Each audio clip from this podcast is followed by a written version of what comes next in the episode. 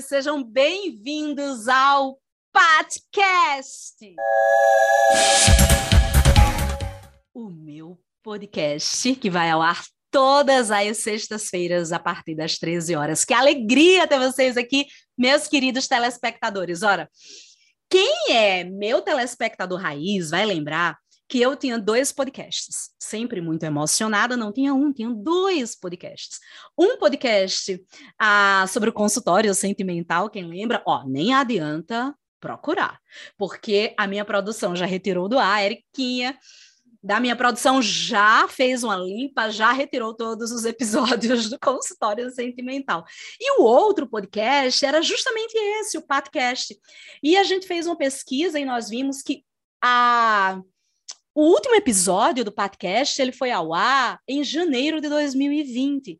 E aí eu fui deixando de lado, veio a pandemia, né? E muita coisa aconteceu, gente. Eu passei a trabalhar muito mais, a minha cabeça ficou mais louca do que já é. Sim, eu estou tentando justificar o injustificável, porque não era para eu ter parado, era bem legal, estava indo super bem. Vocês ouviam e era muito massa. Só que aí uma coisa e outra foi acontecendo, eu abandonei. Os alunos sempre cobrando: cadê, professora? Cadê, professora? E eu resolvi voltar, é isso que importa. E vem com tudo, viu? Tá completamente reformulado, tá super bacana. Tô bem apaixonada por esse novo modelo dele, com a produção da minha queridíssima e competente Érica. Ela tá fazendo aqui toda a produção bem bacana para entregar um projeto excepcional para vocês eu estou bem feliz com isso. Sejam bem-vindos ao podcast! Olha só como vai acontecer a dinâmica dele. Claro, dicas de direito administrativo, né? Para você aí me ouvir, aprender, estudar, relembrar de todos os lugares. Você pode estar no metrô, no ônibus, no trem, na academia, em qualquer lugar. E você vai poder ouvir e aprender aqui no podcast. Podcast. E é, num segundo momento, eu vou trazer um convidado. Então, teremos convidados aqui, hein? Que convidados, professora? Meus amigos, né? Meus amigos, e hoje, para estrear, tem um amigo super especial que eu tenho o maior carinho e respeito por ele, pelo trabalho excepcional que ele desempenha. Abel Gonçalves, falando tudo a respeito dessa mudança que tivemos essa semana na OAB, com a inserção de mais três disciplinas, né? Direito eleitoral, direito financeiro, direito previdenciário, mas vamos guardar que a gente vai falar a respeito disso com ele. Então, sempre eu vou trazer um convidado, tá? Amigos meus que vocês já conhecem, outros que vocês não conhecem, mas que vão conhecer e vão se apaixonar. E quero trazer alunos também, tá?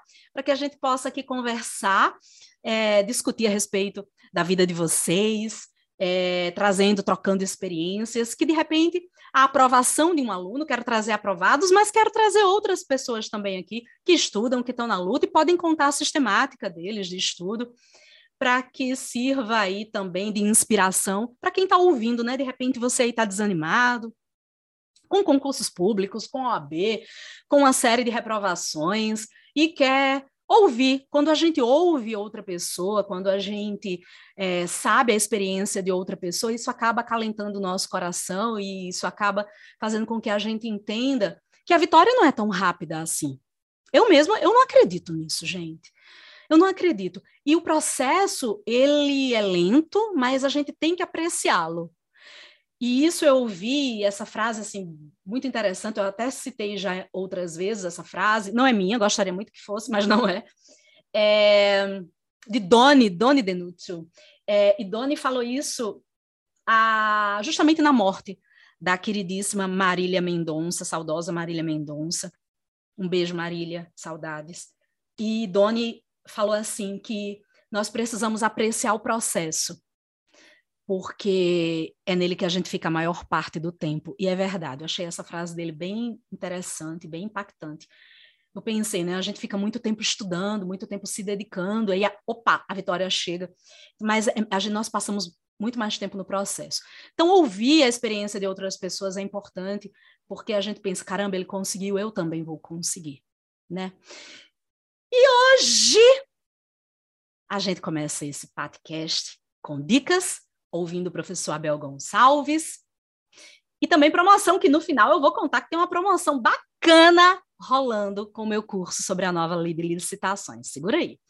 Qual é o tema de hoje que eu quero discutir com vocês no direito administrativo? É o seguinte, gente, sempre quero trazer é, pontos importantes do direito administrativo, questões importantes, decisões. Quero trazer questões. Olha, gente, essa questão caiu semana passada. Olha, foi assim, assim, assim. Leio a questão junto com vocês e a gente discute e responde, fala a respeito do assunto, e, a, e eu acho que isso também vai ajudar vocês no entendimento, no aprendizado, de uma forma leve, tranquila, como o estudo deve ser. E hoje eu quero discutir aqui com vocês uma decisão do STJ, que foi muito comentada, a respeito daquele caso do ex-procurador da República, Deltan, com o ex-presidente da República, o ex-procurador da República, com o ex-presidente da República, Lula, vocês acompanharam, foi bem discutida, e eu quero trazer essa discussão hoje aqui no podcast. Quero inaugurar o podcast com essa decisão. Quem é meu aluno aí sabe bem que eu sempre falo nas minhas aulas, o direito administrativo ele estuda os atos do Poder Executivo e sempre nós estudamos e trabalhamos e discutimos e conversamos a respeito desses e vários assuntos do direito administrativo de forma técnica, sem paixões, tá? Quem tem paixão é Dona Maria, que está agora lá na, na, mesa de bar, seu João que está ali na esquina. Nós não. Nós conversamos de forma técnica, sem emoção, sem paixão, porque o que nós queremos é aprender e nós queremos a aprovação, seja em concurso público, seja em OAB. Tá bom, gente? Então, sem paixões. Não vou aqui discutir, ah, merecia a indenização, cabe ou não. Gente, não tem nada a ver com isso. Não tem nada a ver com isso. Aqui apenas a discussão é a respeito da decisão do STJ com uma decisão anterior do STF, uma análise jurídica. Então, vamos lá. Ó, vamos conversar a respeito dessa decisão do STJ que envolve uma das teorias mais importantes do STF sobre a fazenda pública. Isso já foi sedimentado no tema 940 do STF, a respeito da teoria da dupla garantia. O STF construiu a teoria da dupla garantia no artigo 37, parágrafo 6 da Constituição e no princípio da impessoalidade. Qual é o fundamento da teoria da dupla garantia? O 37 sexto da Constituição e o princípio da impessoalidade. O que é que diz o artigo 37, parágrafo 6 da Constituição? Eu estou aqui sem a minha Constituição em mãos, e acredito que você também, né, não está com ela em mãos, mas vamos Vamos lembrar o que é que o 37.6 fala. Mais ou menos é assim: as pessoas jurídicas de direito público e as de direito privado, prestadoras de serviços públicos, responderão pelos atos que seus agentes nessa qualidade causarem a terceiros. Assegurado o direito de regresso contra o responsável nos casos de dolo ou culpa. É esse o texto do artigo 37, parágrafo 6 da Constituição. A ação por danos causados por agente público deve ser ajuizada contra o Estado. Quando eu falo Estado, eu falo Estado em sentido amplo, é a União, é o Estado, é o município, enfim. Ou a pessoa jurídica de direito privado prestadora de serviços públicos. Ué, mas quem que é essa pessoa jurídica de direito privado prestadora de serviços públicos? Gente, você pode colocar aqui os Correios, não é? Correios, pessoa jurídica de direito privado e atua na prestação de serviços públicos. Você pode colocar aqui também as concessionárias, as permissionárias de serviços públicos, o ônibus, o metrô, o trem sendo parte ilegítima para a ação o autor do ato, que é o agente público. Então, na ação de indenização, sei lá, vamos aqui imaginar o exemplo que eu sempre dou para vocês na aula. Seu João das Couves é atropelado por um veículo do INSS. Seu João das Couves é o particular, é a vítima. Ele vai ingressar aí com a ação de indenização contra quem? Contra o INSS, autarquia federal e não contra o motorista. Ué, mas ele conhece o motorista, sabe o nome, CPF, RG, mora na rua dele. Pá. Não, gente. Pela teoria da dupla garantia, a ação de indenização é contra o INSS. E o STF decidiu, em sede de repercussão geral, isso no informativo 947, julgado em 2019, relatoria do ministro Marco Aurélio, a tese da dupla garantia, em que Primeiro, vamos lá organizar as ideias. O terceiro prejudicado pode ingressar com a ação diretamente contra o agente público? Não. Seu João das Couves não vai processar diretamente o motorista. A tese da dupla garantia, fundamentada qual princípio? Impessoalidade, qual artigo da Constituição? 37, parágrafo 6. Beleza. Primeiro ponto, por que, que eu vou chamar dupla, dupla, dupla garantia? Primeiro, gente, é uma garantia para o cidadão porque não há uma discussão sobre a culpa ou o dolo. Se discute apenas a responsabilidade objetiva, né? Então, quais são os requisitos da responsabilidade objetiva para que eu tenha a responsabilidade do Estado? O dano o ato e o nexo causal. Então, eu preciso do ato, eu preciso do dano, seja ele moral, seja ele material, mas o dano tem que existir. E o nexo causal, o nexo de causalidade, que é a relação entre o fato e o dano. Beleza. Então, eu tenho isso aí fundamentado na teoria da dupla garantia. Ela faz essa divisão. Garantia para o cidadão. Show. Mas eu tenho também uma garantia para o servidor garantia para o servidor de que ele não vai ser processado diretamente pelo cidadão. Se ele sofrer a ação, será regressiva e o Estado terá que provar a sua culpa ou seu dolo. Porque perceba que no finalzinho do artigo 37, parágrafo 6 lá no finalzinho é dito: assegurado o direito de regresso contra o responsável nos casos de dolo ou culpa. Então ali é uma garantia para o servidor que ele vai responder mediante uma ação regressiva. Então, o particular não vai propor uma ação contra ele, é o Estado. E o Estado, mediante uma ação regressiva, terá que provar a sua culpa, o seu dolo. Show. Segundo ponto, qual o princípio constitucional que aqui foi envolvido? Já respondi, princípio da impessoalidade. Porque o agente público, ele não age em nome próprio, mas em nome do Estado. Por isso, o prejudicado só pode acionar o Estado, gente. Ó, quem aí é meu aluno, quem não é, vai ser, por favor. É, tá cansado de me ouvir dizendo assim nas aulas, gente, veja, quando você está desempenhando as suas funções, você que é agente público, pouco importa a sua vontade. Não quero saber a sua vontade, eu não quero saber é, o que você está pensando, o, os seus anseios, as suas paixões, as suas raivas, pouco importa. Quem está ali não é João, Maria, Tereza, Pedro, quem está ali é o próprio Estado. Então eu trabalho aqui com o princípio da impessoalidade. Beleza, teoria da dupla garantia. Show.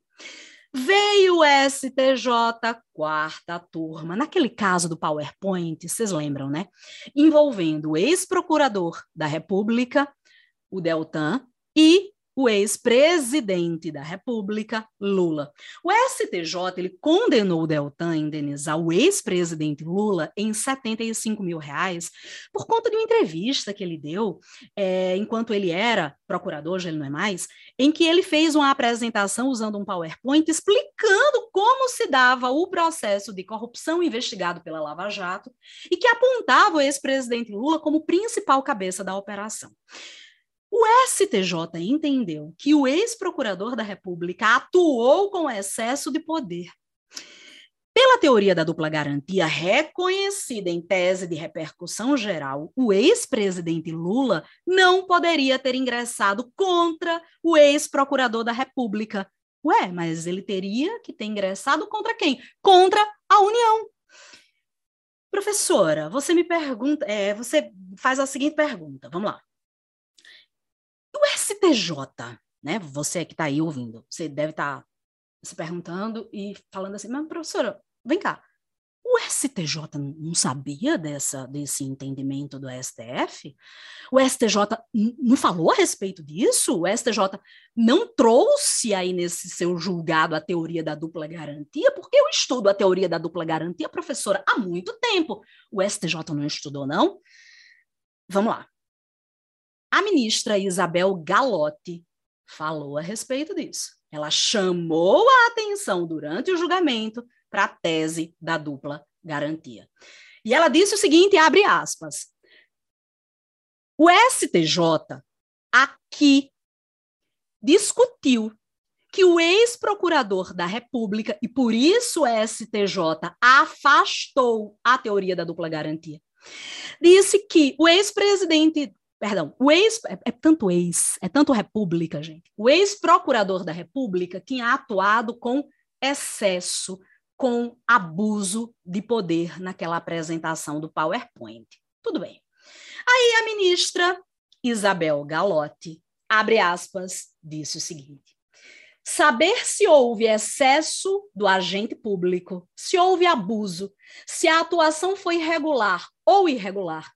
Isso vai ser discutido precisamente no mérito dessa ação de responsabilidade, que, segundo a jurisprudência atual e vinculante, olha o que ela disse, do STF, só pode ser ajuizada contra a União. Peraí, então vamos entender. Quer dizer que a quarta turma superou o argumento da dupla garantia, dizendo que o agente público, no caso, o ex-procurador da República, Deltan, tinha agido com excesso, com abuso de poder, no caso do PowerPoint? Isso mesmo.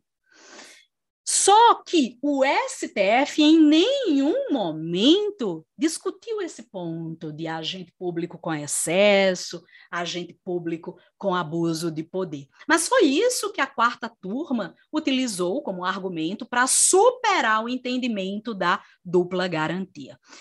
Repito, não estou aqui dizendo, não estou aqui discutindo se a indenização é devida ou não. Estamos fazendo análise de forma técnica, querendo aqui trabalhar a teoria da dupla garantia, entender a cabeça do STJ nesse, nesse julgado. O STJ, ele afastou a teoria da dupla garantia com um novo argumento.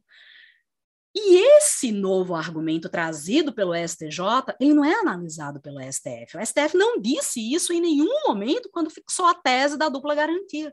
Vocês estão percebendo esse confronto? Deixa eu ver se eu, se eu, se eu resumo a historinha, a confusão.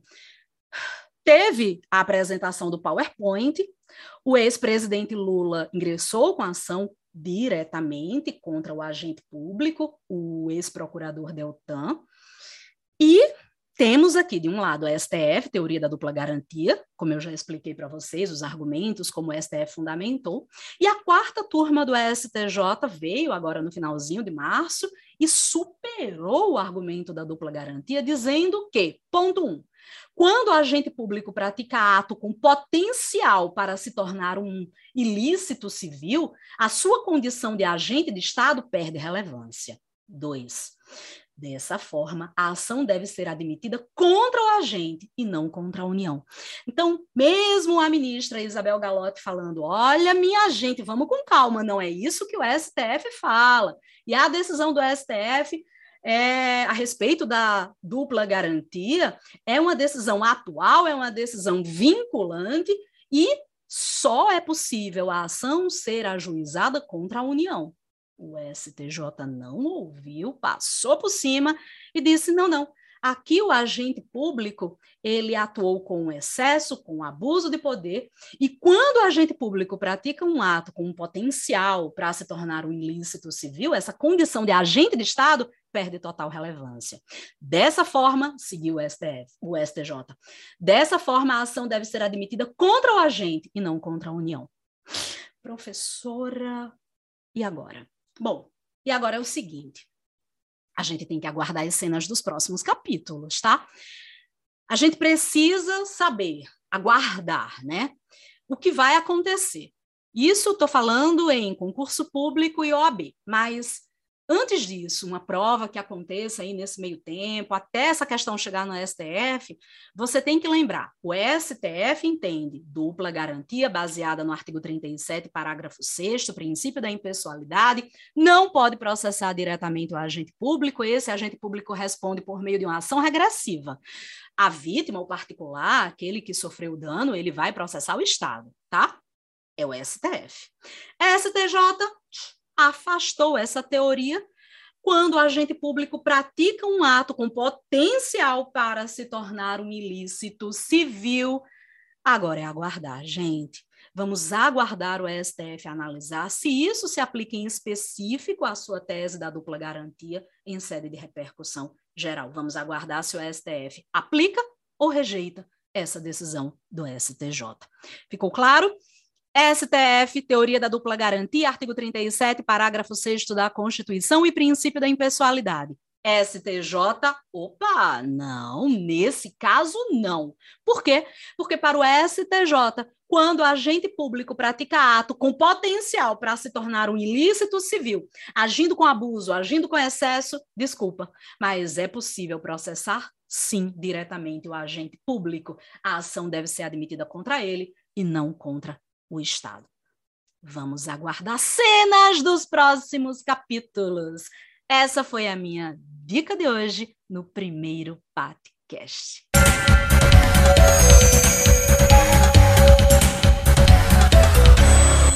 Minha gente, olha só quem eu trouxe hoje para estrear o podcast. Eu vou sempre trazer convidados para vocês.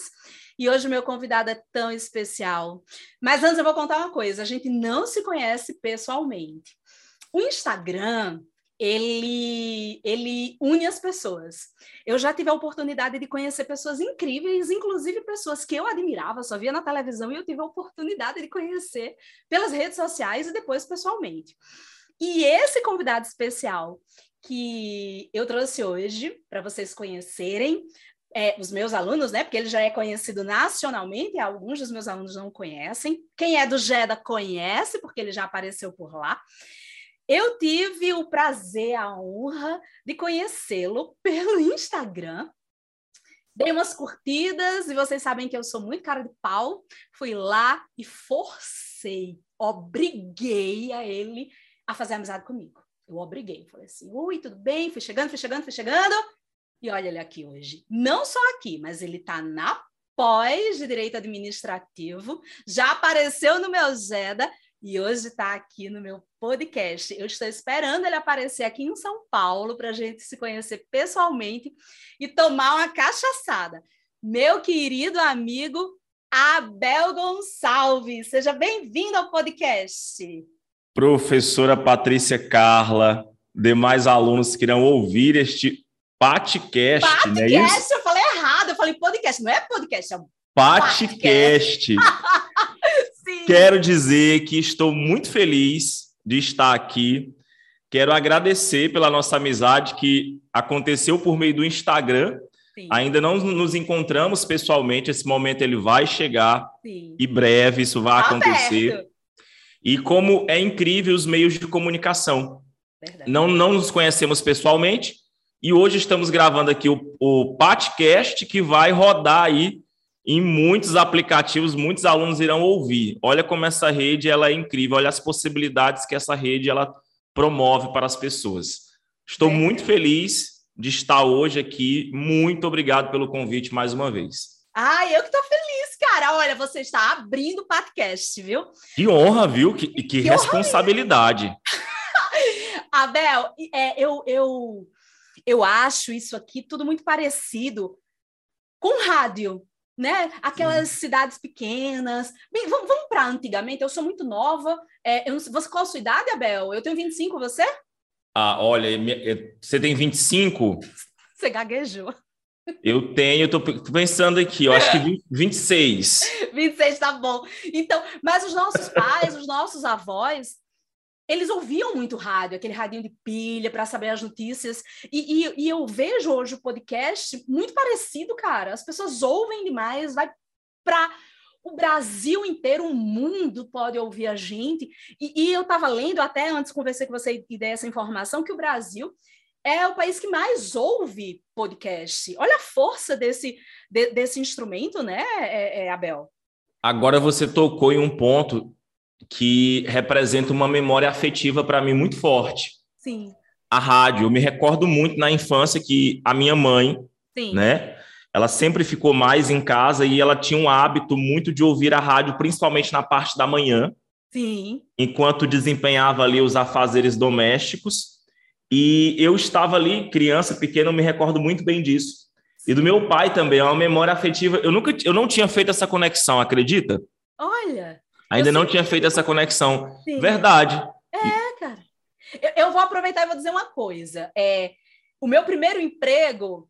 É... Nossa, eu fui tão feliz para a Caixa Econômica com a, com, a, com a minha carteira de trabalho. Eu falei até para o gerente: olha, meu primeiro emprego, eu estou empregada, olha aqui. Aí que tinha que, que eu levei minha CLT, mostrei para o cara. Eu acho que ele pensou: meu Deus, que sem noção. Eu levei a carteira de trabalho assinada, porque eu tinha que abrir a minha conta salário, eu acho, é, na Caixa Econômica. E eu descobri esse, essa oportunidade pelo rádio, Abel. É, falaram lá: olha, é, vagas para professor na Farne. Na época era Farne, hoje é UniRN, a, uma das melhores e maior faculdade privada lá do Rio Grande do Norte, que eu tive a honra de começar a lecionar lá. Comecei minha carreira artística lá. E, e é, é, eu vi pelo rádio, Abel, isso. Minha mãe falou: minha filha, olha essa oportunidade, vai, porque não é aquilo, né? Apareceu qualquer coisa, chega, menina, vai, olha esse emprego para você. Aí eu fui, fiz prova, passei, e foi pelo rádio, Abel, isso. E hoje estamos aqui é, muito parecido com o formato de uma rádio. Não é isso? Muito louco. Olha, gente, o professor Abel Gonçalves é mestre, doutorando, é doutorando pela Universidade do Pará, mas ele mora no Maranhão. Qual é a cidade, Abel? Olha, olha que confusão, né? É. Eu fiz mestrado no Rio Grande do Sul, Sim. inclusive ouvintes do Rio Grande do Sul, um abraço. Eu considero o Rio Grande do Sul como a minha segunda casa, depois do Maranhão. Fui muito bem recebido. Sim. Depois, eu fui para o doutorado em Direitos Humanos na Universidade Federal do Pará, Belém, ali. Entretanto, eu sou maranhense e estou na cidade de Imperatriz, que é a segunda maior cidade do estado do Maranhão.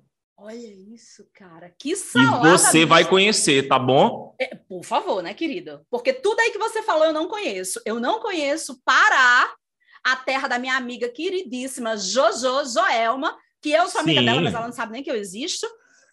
É, não conheço o Rio Grande do Sul e não conheço a sua cidade, não conheço os lençóis maranhenses. Então, esses três lugares aí eu não conheço, Abel. Pegando o gancho aqui, aproveitando, um abraço para os ouvintes do Pará, que certamente vão passar por aqui. Sim. A culinária paraense é uma coisa assim indescritível, um negócio assim absurdo de bom. Sério? E do Maranhão, né? Sim. Teremos ouvintes no Maranhão? Um abraço claro. para os nossos alunos maranhenses. Olha, gente, o professor Abel, ele tem, que ele vai explicar para a gente mais ou menos como que funciona, mas é uma coisa muito bacana. Ele tem uma mentoria VIP é, para a OAB, primeira e segunda fase, que é um verdadeiro sucesso. Eu tive a honra de participar, ele me convidou. Conheci vários alunos, é incrível a mentoria dele é um monte de aluno e esses alunos são ativos, eles participam, eles porque geralmente o que eu notei nessa pandemia é que muitos eles não têm, têm aula no Zoom, eles deixam para assistir depois. Os alunos do professor Abel não. Eles estão lá na data marcada assistindo, é sensacional. Participam com dúvidas, tirando dúvidas. Eu tirei várias dúvidas de alunos. E o mais legal esses alunos vieram me seguir e compram os meus produtos. A Bel é um dos grandes responsáveis pelo PIB da minha casa, porque ele trouxe vários alunos. E os alunos dele, gente, são fiéis. Eles falam assim: Oi, eu tô comprando seu produto, tá bom? Mas eu vim pelo professor Abel. É tipo um blogueiro? Eu vim pelo professor Abel, ok? Uns cinco, inclusive ontem, uma aluna veio e disse: Coisa boa! Eu vim pelo professor Abel. Assim, eles fazem questão de dizer: olha, eu vim.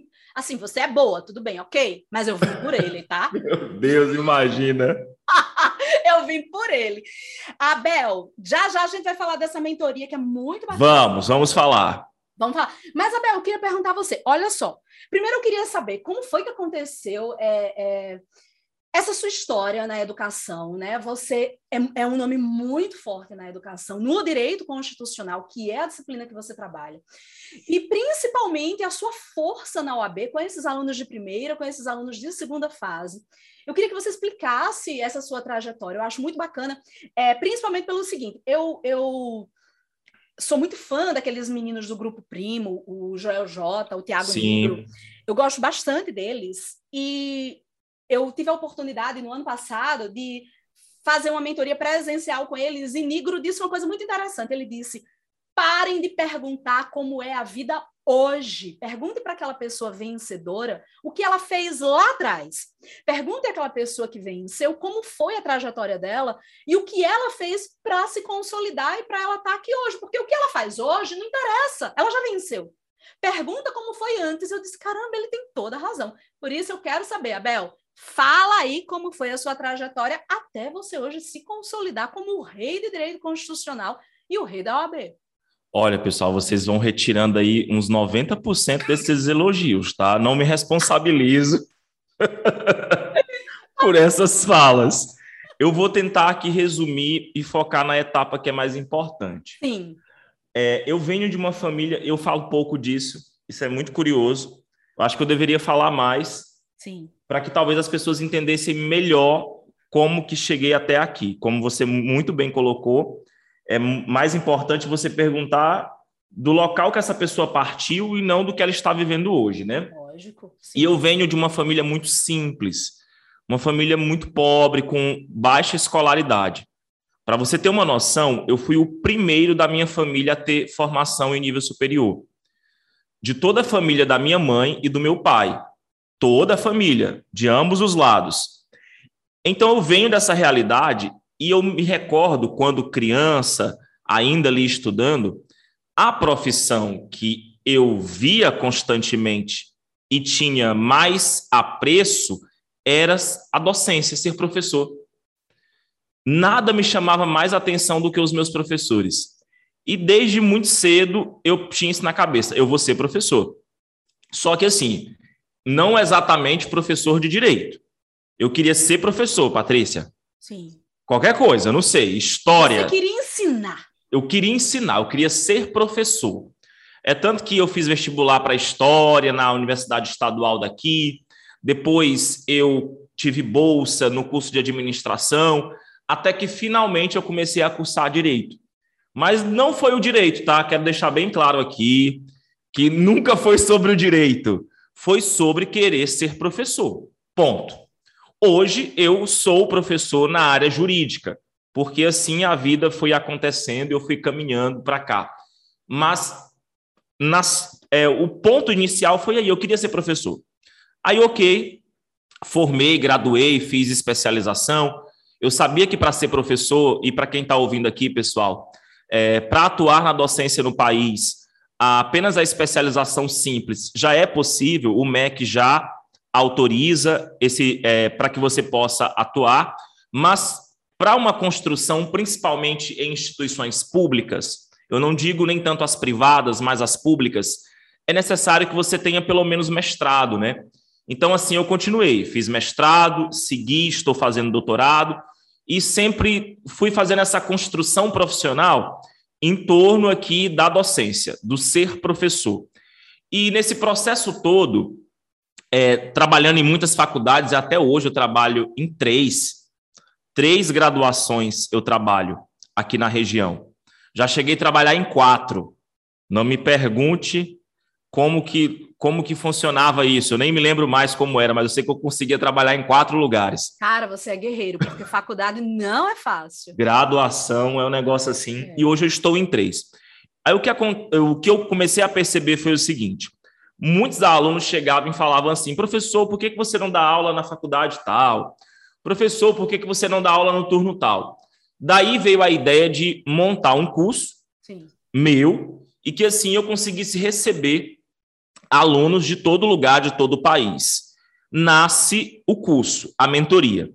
Presencial. Depois, presencial. Presencial, tá. perfeito. Tá. Presencial, não, né? Não tinha pandemia ainda. Não, não tinha pandemia, nada disso, não tinha pandemia. Eu nunca tinha, eu nunca tinha entrado no Zoom na vida. Nada disso aqui, nunca tinha feito isso aqui. Presencial. Ah. E tava uma maravilha. Turmas cheias, presencial, né? Aquela coisa caminhando bem, eu preparando os alunos, pandemia. Acabou tudo. Aí Mas sempre preparando os alunos para a OAB. Sempre para a OAB e concursos públicos, em tá. direito constitucional, tá, pessoal? É um estudo VIP dentro do direito constitucional. Tá. Veio a pandemia e simplesmente todos os planos eles estavam suspensos porque estávamos em lockdown, estava dentro de casa e eu sou muito inquieto. E eu inquieto, eu inquieto, eu falei assim, olha, quer saber de uma coisa? Eu vou fazer um, eu vou fazer um evento remoto, online, para os meus alunos. Não tem esse negócio de Zoom agora, que é o que nós estamos utilizando? Vou fazer um evento nesse Zoom. Eu fiz um evento gratuito. Hum. Quando foi em menos de cinco minutos, que eu anunciei no Instagram, esgotaram as vagas, 300 pessoas que era a capacidade máxima. Sim. Aí o rapaz, eu peguei e pensei, os alunos estão querendo estudar? Sim. Acho que eles estão inquietos da forma que eu estou. Sentei e replanejei toda a construção da mentoria para o remoto. Tirei do presencial e coloquei aqui no sistema online. Porém, professora Patrícia, ao vivo. Esse é o ponto, né? O curso ele é inteiro ao vivo. E assim o curso começou a caminhar durante a pandemia e tomou uma proporção de que hoje eu tenho um público muito grande lá fora, fora do estado do Maranhão, que eu não consigo mais oferecer presencial, porque eu não teria como receber esse aluno. Então, hoje, a, a proporção que o curso tomou, ele acontece de maneira online e ao vivo, né? E talvez isso explique o motivo dos alunos eles participarem muito, porque ficou meio que uma tradição, é um pouco faz parte, ele já entende que é ao vivo. Aí ele entra, participa, tira dúvida. E geralmente aí no ao vivo nós temos mais de 100 pessoas com Sim, acessos simultâneos. É, sensacional. Mas eu lembro na sua aula. Pode assistir depois? Pode, você tem a aula ao vivo, se o aluno perder, ele assiste a aula gravada. A professora Patrícia passou pelo curso, gente, foi recorde de audiência. A mulher arrebatou aluno que estava sumido há três meses. apareceu naquele dia, na aula dela. Ah, mas foi muito legal. A gente cantou. É de Nalva, lógico, participou, a música é de Nalva. Ah, eu amei, foi muito bacana. Foi uma maravilha. Não, tinha aluno ali que eu não via há muito tempo e apareceu na sua aula ao vivo. Foi recorde de audiência a sua aula. Ai, que bacana. Ai, um beijo para todos. E eu tenho certeza que eles estão ouvindo esse podcast, viu? Um beijo para os alunos queridos do professor Abel Gonçalves. Eles estão aqui ouvindo a gente, viu, Abel? Com toda certeza. Sim. E assim foi, caminhou e hoje continuo na graduação, né? Continuo na pós-graduação também e eu diria que o maior desafio da minha vida hoje, profissional e pessoal também, porque é uma questão minha muito individual, é a mentoria VIP.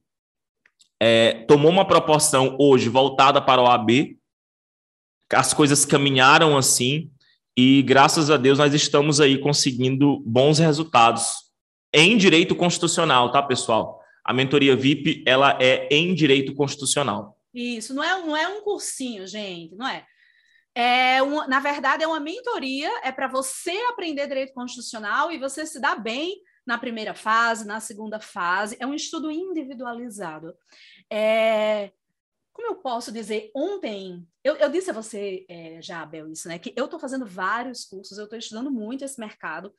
E ontem eu ouvi uma frase muito interessante, falando que as empresas, as empresas aéreas, né, elas vendem ali as passagens e tem a classe econômica. Imagina, você vai viajar para Dubai, você vai viajar. Como você sempre vive viajando, né, Abel? É, vai Dubai, Maldivas, Londres. Aí não vai... mais que você, não mais que você. Meu sonho é conhecer Dubai, gente. Mas um dia chega, Abel, um dia chega. Aí você, você tem a oportunidade né, de escolher, ou você compra a classe econômica ou a classe executiva. Oportunidade, leia-se, o lastro do seu cartão de crédito. E aí, as, a, a, o cara falando ontem, ele disse: olha, as companhias aéreas elas fazem isso. Por quê? Porque é obrigado? Não, não é elas são obrigadas a fazer isso.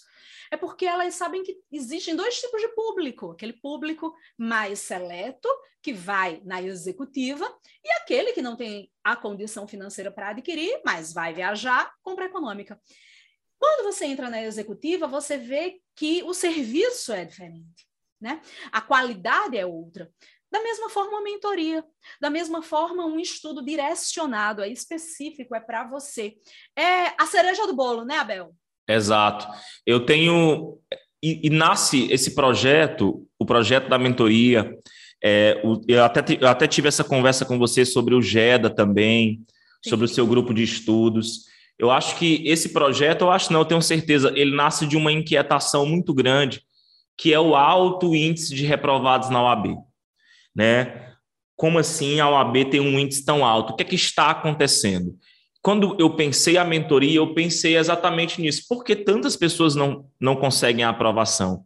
E eu recebo diversos alunos, alunos que chegam é, destruídos, dizendo assim, professor, já reprovei cinco vezes. Inclusive, de, de, destruídos, principalmente psicologicamente, né? E envergonhados, Patrícia. É. Acho que o pior sentimento é a vergonha. Eles chegam envergonhados.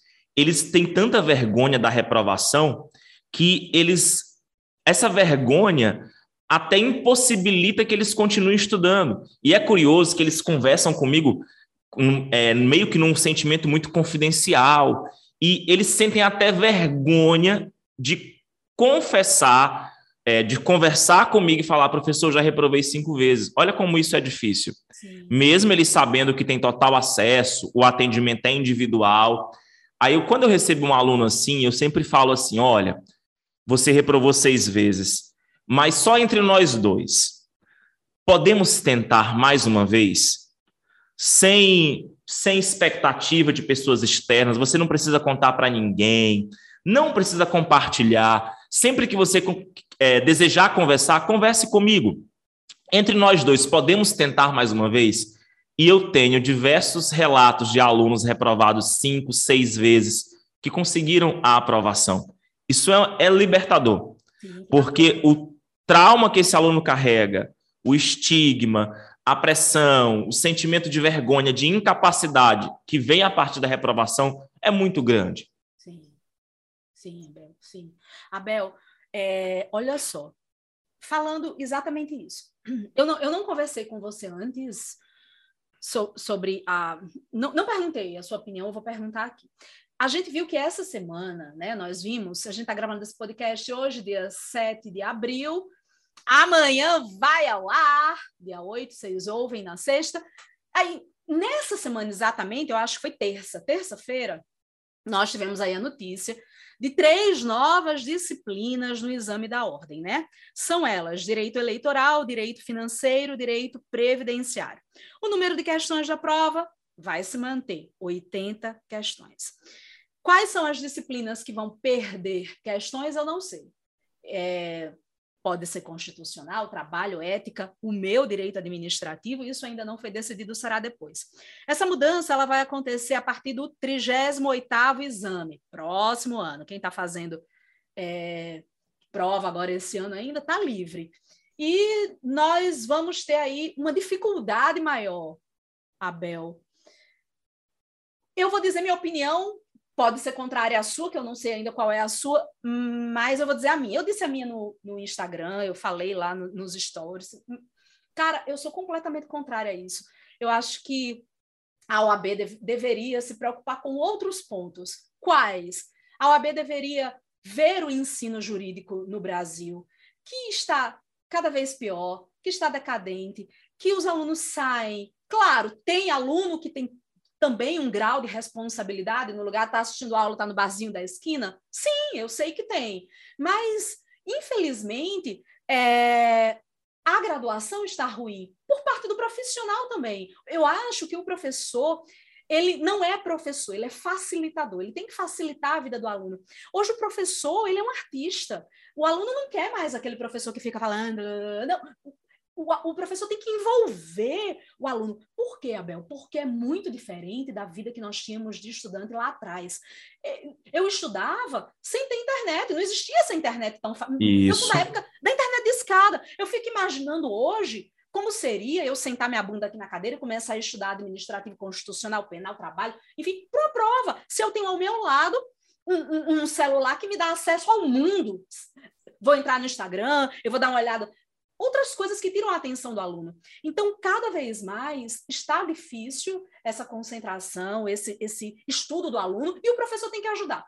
Eu acho que a OAB deveria ter, se preocupar com isso, em reestruturar o ensino jurídico. E se preocupar também, porra, por que está tentando a reprovação? Por que, que esses meninos não estão passando? Então, assim, eu não gostei, eu fiquei bem chateada, eu acho que a preocupação deveria ser outra, e não dificultar ainda mais o exame, colocar três disciplinas, pega, te vira. Agora você vai ter eleitoral, nunca viu eleitoral, na graduação nem tem eleitoral. Previdenciário você vai ter, e direito financeiro. Cara, eu achei um absurdo, mas assim, se você não achou, eu. Eu, eu, eu, eu até porque eu, eu quero muito ainda entender, e eu não conversei com ninguém a respeito disso.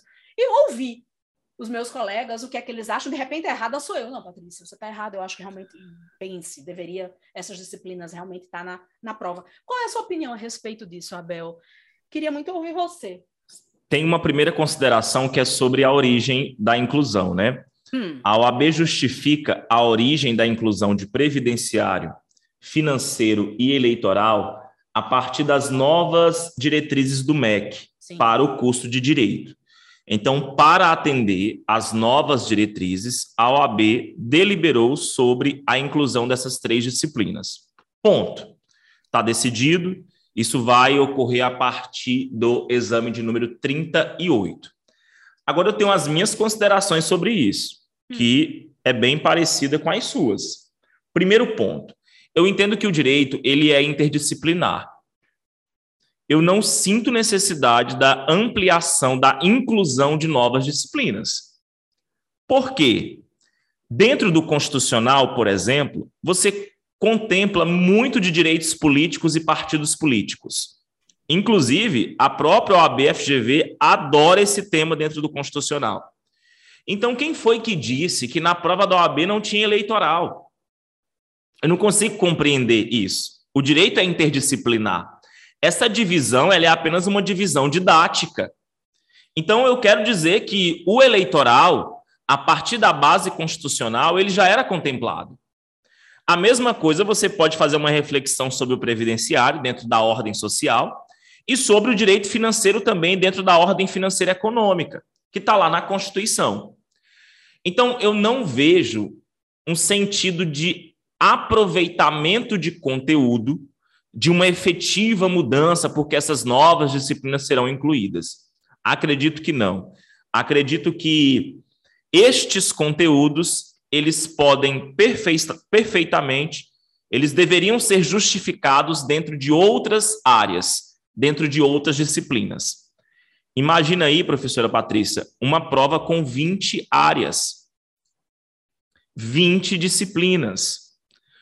Olha como é complicado o aluno já conseguir administrar 17 e agora 20. Nenhum edital nesse país tem 20 disciplinas. Você conhece algum que tem? Não, não, não. É absurdo isso. Então, é, a partir do ponto de vista do conteúdo, eu acredito que não justifica. É, a OAB faz uma segunda alegação sobre a ideia do exame de ordem também ser uma forma de controle do ensino jurídico no país. Agora vamos ser honestos, né? Que se for um controle, eu enxergo mais como um controle repressivo. Porque o aluno que faz o exame de ordem, ele já passou pela graduação, se, se não passou, ele está concluindo. Então é um controle que é feito lá na frente. Fica a pergunta: não existiriam outras ações que a OAB poderia fazer antes do exame de ordem? para melhorar o ensino jurídico no país? Não, não existem outros meios, ações fiscalizadoras, é, parceria, programa efetivo de parceria entre a OAB e instituições de ensino, um acompanhamento, tem que realmente já dificultar uma prova que já tem um nível altíssimo. Então, assim, se é uma forma de controle, eu acredito que possa funcionar, mas não com a promessa de realmente realizar uma mudança no ensino jurídico do país. Incluir três disciplinas em uma prova que já tem 17 áreas realmente pode provocar uma profunda mudança no ensino jurídico do país? Honestamente, como professor de graduação, como professor de preparatório, como professor, eu te digo que não, eu não acredito nisso. É, pelo contrário, Hoje a gente tem falado muito assim: corre, corre, passa logo antes de chegar ao 38. Tá. E o aluno que só pode fazer o 38? Isso. E aluno Eu que tá falo o que para esse aluno? Não pode fazer esse ano, é. Eu digo o que para esse aluno? É. Que vai fazer o 39, 40. Eu digo assim: não, se preocupa, não, que talvez até lá tenha até mais. É, é isso que eu vou dizer? É. Então, assim, eu achei uma decisão que, se produzir algum tipo de efeito, mas será um efeito mínimo de mudança. Não estou aqui tirando é, a possibilidade disso produzir alguma coisa positiva. Não. Estou reconhecendo que pode produzir alguma coisa positiva? Talvez sim, mas certamente ou um efeito mínimo? E certamente a OAB teria condições, recurso e estrutura para adotar outras medidas é, em defesa aí do ensino jurídico no país. Olha, e você falou aí do direito eleitoral no direito constitucional. O meu direito administrativo, a gente também trabalha com direito financeiro. Pelo seguinte, quando você tem ali no artigo 169 da Constituição, falando a respeito é, dos órgãos, das entidades públicas que já atingiram o limite máximo de gasto com pessoal. Acontecendo isso, isso foi uma alteração trazida pela Lei de Responsabilidade Fiscal, a LRF, a Lei Complementar 101 de 2000. Por quê? Porque quando a administração ela atinge o limite máximo de gasto com pessoal, ela começa a cortar a cabeça dos servidores. Primeira cabeça que vai ser cortada, o cargo em comissão. Depois, os não estáveis e, por último, os estáveis. Ora, eu tenho aqui uma pegada do direito financeiro. Cara, qual a necessidade de mais três? Direito eleitoral, previdenciário Exato. e direito eleitoral. Previdenciário já está em ordem social. Isso.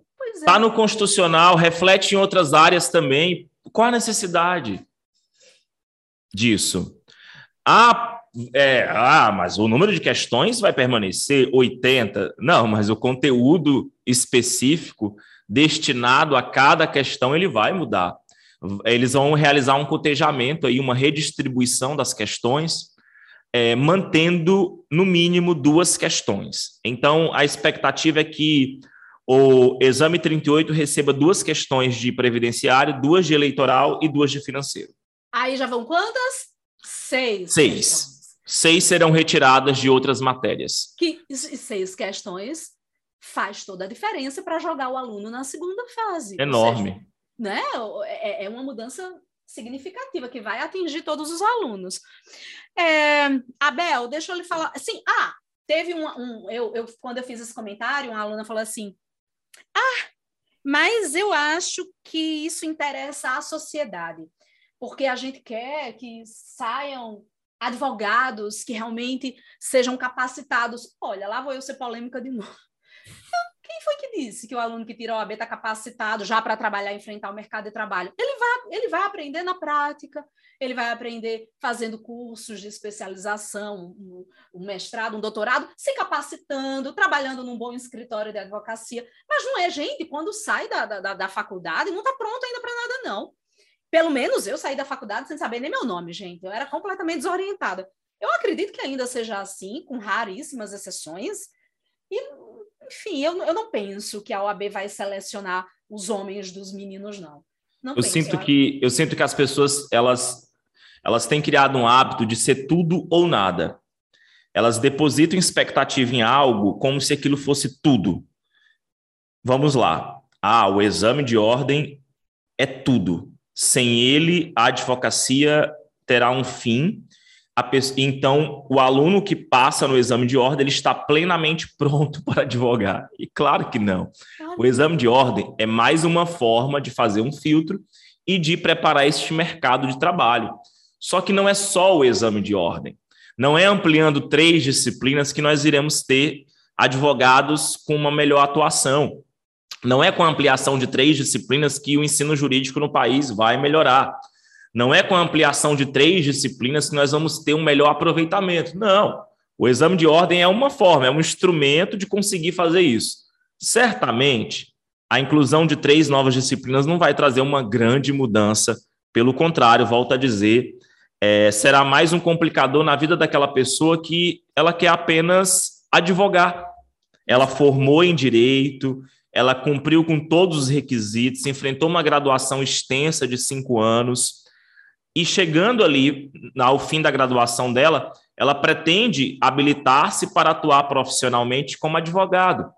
E ela vai pagar, inclusive, uma anuidade para que ela possa exercer, para que ela seja fiscalizada também. Isso é muito importante, né, professora Patrícia, falar que muitas pessoas pensam assim: ah, é o exame de ordem que faz o papel dele e filtra o, o bom e o ruim. Não. A OAB ela tem uma estrutura, ela tem recursos para que ela continue fiscalizando este advogado. A, o filtro, a fiscalização não encerra ali, pelo contrário. Depois que você é inserido nos quadros, você passa por uma constante fiscalização. É, fica aí, então, como outra sugestão, de repente, a OAB também é, ampliar, melhorar o seu sistema de fiscalização. Certamente, isso iria promover bons resultados aí para melhores serviços na advocacia. Concordo. Abel, vem cá. E a sua mentoria VIP? Fala aí para gente como é que ela funciona. Conta aí. Rapidamente aqui, o nosso tempo já está esgotado, né? Não, Olha, a mentoria. você fala dessa mentoria que eu, que, eu, que, eu, que eu quero fazer a propaganda. A mentoria é um acompanhamento VIP em direito constitucional. Eu digo que direito constitucional é base, eu digo não, eu tenho certeza. É, não existe um dia sequer que você jogue fora porque você estudou direito constitucional. A cada minuto, a cada hora, a cada segundo que você se dedica ao estudo da Constituição, você só ganha. Quando você estuda direito constitucional, você não está estudando somente para a OAB, você está estudando para absolutamente tudo que você pretenda fazer na vida jurídica ou até mesmo fora dela. Direito constitucional ele é para todos, ele serve para tudo. Então, pensando nisso, elaborei a mentoria VIP, que é um estudo VIP do direito constitucional. Turmas específicas. Tem turma VIP da primeira fase da OAB ou turma VIP da mentoria VIP para a segunda fase da OAB. O aluno entra, ele entra dentro de uma turma específica, aulas específicas, o curso é ao vivo. Se você perder a aula ao vivo, você pode assistir a aula gravada em qualidade HD, áudio profissional, tem material de apoio e você recebe um cronograma datado de acompanhamento que você deve fazer todos os dias até a data da sua aprovação. É um acompanhamento VIP dentro do direito constitucional. É assim que funciona. Bacana, muito legal, professor, muito bacana. Eu fiquei tão emocionado que eu até chamei professor. É, muito bacana, professor.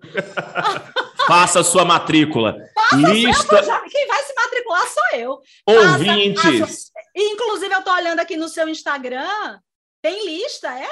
Isso. Aí, como é um trabalho diferenciado, não dá para receber tantas pessoas ao mesmo tempo porque eu faço um acompanhamento individual, a entrega do cronograma, eu acompanho o aluno no suporte, o aluno tem suporte comigo, então nós temos uma limitação de vagas. Hum. Existe uma lista de espera que hoje está no meu Instagram. Se você é. entrar no meu Instagram, lá na bio, o famoso link da bio.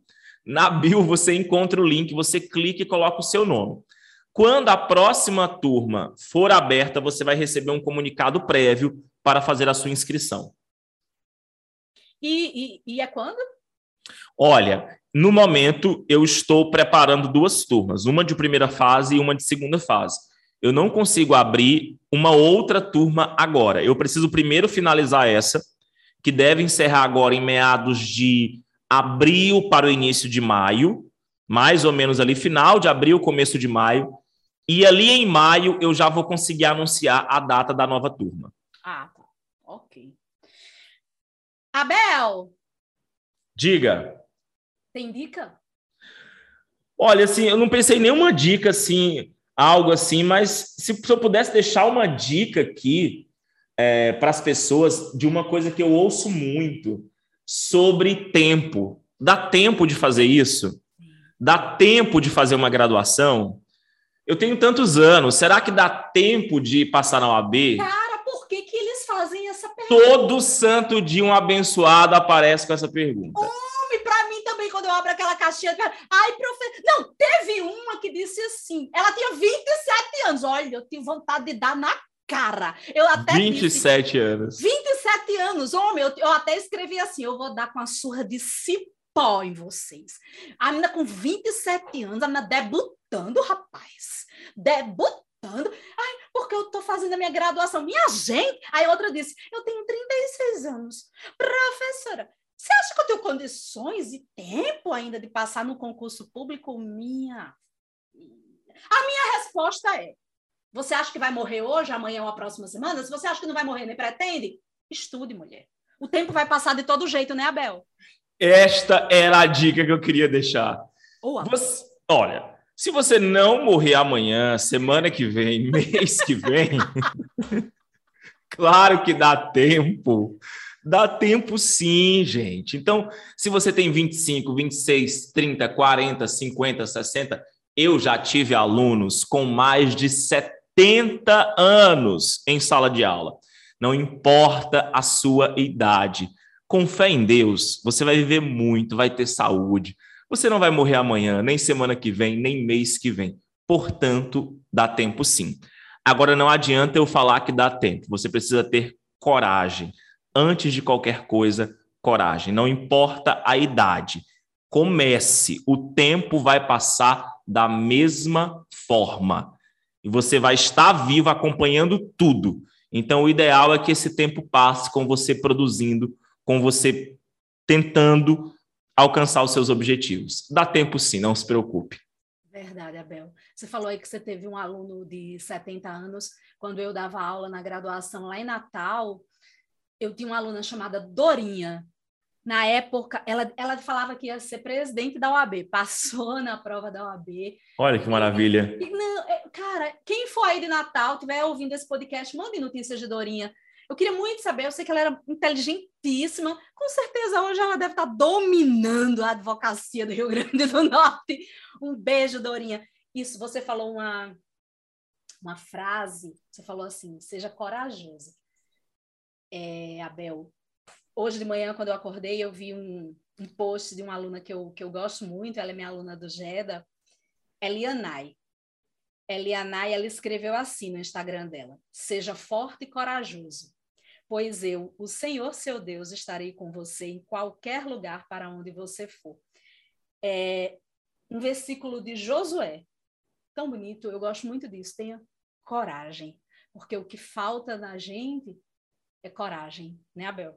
Perfeito. Meu povo, coragem, coragem, tenha coragem. Acho que essa é a mensagem. Isso. Diante de tantas adversidades, né? Porque de certa forma, nós colocamos aqui algumas notícias não tão boas e com muita sinceridade, porque se tem uma coisa que eu gosto é que a pessoa não tente amenizar um quadro que ela entende que é algo que não está bacana. Então, chegue e fale com de forma transparente, clara, de forma objetiva. Só que diante de tudo isso, você precisa ter coragem e enfrentar. Isso. Cada um na sua vida, nos seus problemas, cada um com as suas dificuldades, mas coragem, seja forte e corajoso. Meu querido amigo Abel, dia 29 de abril de 2022, eu, você e o meu queridíssimo amigo Ricardo Macau estaremos dominando São Paulo. Eu estou muito ansioso por esse dia, sério. Estou muito ansioso. Dia 29, um encontro. Vamos nos encontrar. Ah, ó, pessoal aí, do podcast, do Patcast. Dia 29 de abril, nós vamos nos encontrar pessoalmente em São Paulo. Sim. Eu e a professora Patrícia. Sim. Pela primeira vez. Ai, Abel! Vai ser o encontro. Gente, vai faltar saliva. Vai faltar saliva para a gente conversar. Com tanta coisa que eu quero conversar no presencial. Isso. é, só, só, só nós sem as, sem, sem as câmeras, vamos conversar muito, trocar ideias. Abel, eu tenho um grande orgulho de ter conhecido você, fico muito feliz de ter conhecido você. Falo de novo, reitero as minhas palavras do início. A internet, ela tem um lado ruim, claro, como tudo na vida. A internet também trouxe o, lado negro, mostrou o lado negro das pessoas, né? Parece que as pessoas se fortalecem por trás de uma tela de um computador, de um celular, mas a internet ela tem um lado assim sensacional de união, de, de trazer para perto aquela pessoa que está longe, porque se não fosse as redes sociais, eu jamais, não vou dizer jamais, mas seria assim muito impossível, eu acho impossível, improvável. Praticamente impossível. É, eu, eu, eu conheci, eu encontrar a Bel, essa mente brilhante, com ideias fantásticas, educadíssimo, um querido, super atencioso comigo, que, como eu disse a vocês no início, eu que fui lá, cutuquei ele e disse, oi, Abel, tudo bem? Tudo bom? E puxei ele para cá. E é isso, eu sempre falo para os meus alunos, sejam amigos e estejam perto de vencedores. é, de pessoas que brilham. Ai, professora, mas isso não é interesse? Mas precisamos ser interesseiros, sim, isso é um interesse saudável. Você tem Perfeito. que ter interesse no conhecimento da pessoa para você progredir também. Se você fica ao lado daquelas pessoas que não querem estudar, não querem trabalhar, querem beber, quarta-feira já chama você para cachaça. Não que isso não seja bom, é ótimo, eu gosto. Mas, minha gente, isso não vai ajudar você a crescer. Isso não vai ajudar você a, a, a pagar seus boletos, a vencer na vida, a estudar, se profissionalizar, se capacitar. Não vai. Então, você precisa estar perto daquelas pessoas vencedoras e saber por que, que elas venceram, como venceram, qual foi a trajetória. Eu fui atrás de Abel porque eu achei ele uma figura sensacional e quero cada vez mais ele perto de mim, quero aprender com ele e espero também ajudar, contribuir em alguma coisa. Abel, você é queridíssimo. Muito obrigada. Eu convido você para qualquer coisa e você diz assim: topo, vou, quando é. Muito obrigada, viu, Abel? Professora Patrícia, aqui eu quero deixar registrado que eu já conheci o seu trabalho há muito tempo. Eu já conheci o seu nome dentro do direito administrativo e tinha muita vontade de um dia conversar com você. Entretanto, de certa forma, eu me via assim: meu Deus, professora Patrícia, né? já desenvolve um trabalho há tanto tempo no direito administrativo, é, passando pelos maiores cursos do país, e eu tive uma grande lição com tudo isso. Eu conheci uma pessoa muito educada, muito gentil e generosa. Se tem uma característica que eu admiro nas pessoas é a generosidade. Isso você tem muito. Então você foi lá, conversou comigo e assim nós começamos a conversar. Você é sempre muito generosa, porque uma pessoa indicou, porque você viu meu trabalho nas redes sociais. Isso é raro de acontecer, porque geralmente as pessoas se fecham nos seus templos, né? Elas trabalham, trabalham, elas constroem o seu espaço, elas ficam fechadas ali naquele espaço e elas não querem sair dali para conhecer novas pessoas ou articular novas ideias. E você fez isso de uma forma muito generosa. E eu sempre irei falar para você: eu topo, eu vou, vamos fazer.